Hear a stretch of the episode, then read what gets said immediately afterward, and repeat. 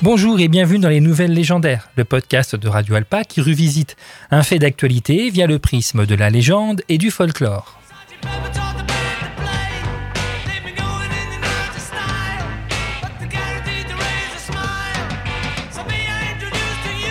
Ah, les théories du complot. La présence de clones qui remplacerait nos dirigeants dans le but de mener telles des marionnettes dirigées par une sorte de nouvel ordre mondial secret, mi-illuminati, mi-reptilien, mènerait donc l'humanité vers sa perte.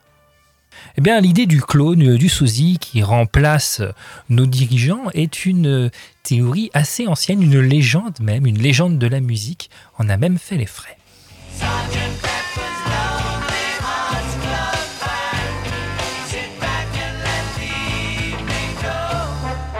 En 1966, Paul McCartney a un accident de moto sans gravité, bilan une dent cassée, la lèvre fendue.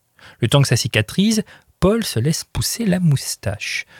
Une moustache très sexy que l'on peut retrouver sur le clip de la chanson Paperback Writer. En 1969 sort Abbey Road et sur la pochette, il y aurait des indices comme quoi Paul en fait serait mort à cette époque-là et remplacé par un sosie. On n'emploie pas encore le mot clone en 1969, mais l'idée est là. John en blanc, couleur du deuil en Orient, Ringo en noir, couleur du deuil en Occident, qui précède Paul, George derrière en jean, habillé comme les fossoyeurs, car euh, le jean est un tissu utilisé par les fossoyeurs à l'époque.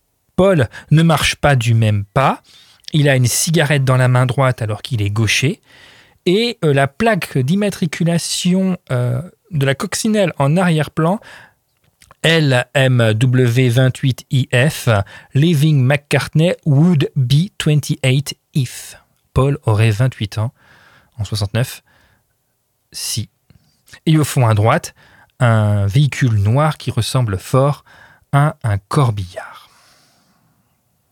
Donc on avait un sosie, en effet, mort en 1966, sur l'album de 1967, Sgt Pepper, hein, ils portent tous la moustache hein, pour se rendre méconnaissables. De plus, sur la photo, Paul, enfin, sur une des photos de l'album, Paul est de dos et les autres de face. Coïncidence? De plus, dans la chanson A Day in the Life, on entend I read the news today, oh boy, about a man is blew his mind off in a car.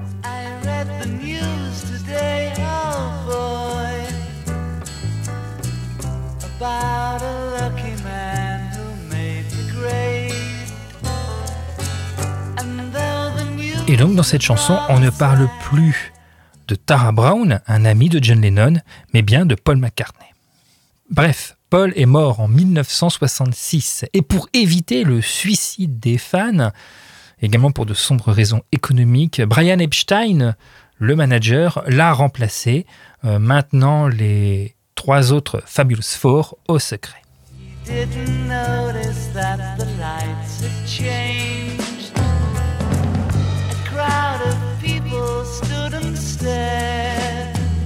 Mais des indices, il y en aurait plein d'autres. Et si on met So de l'album blanc, on peut écouter à l'envers Paul is dead man, miss him trois fois de suite. Ou Revolution 9. Ce qui est rigolo d'écouter Revolution 9 à l'envers, puisque la chanson comporte des pistes qui sont jouées à l'envers initialement. Turn on me, dead man, turn on me, dead man.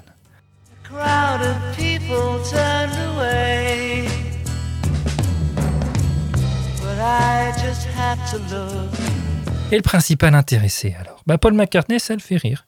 Il trouve quand même qu'il y a beaucoup d'indices pour un truc qui devait rester secret.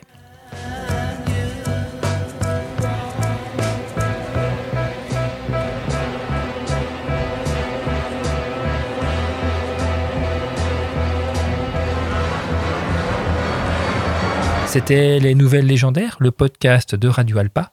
À très bientôt pour une nouvelle légende.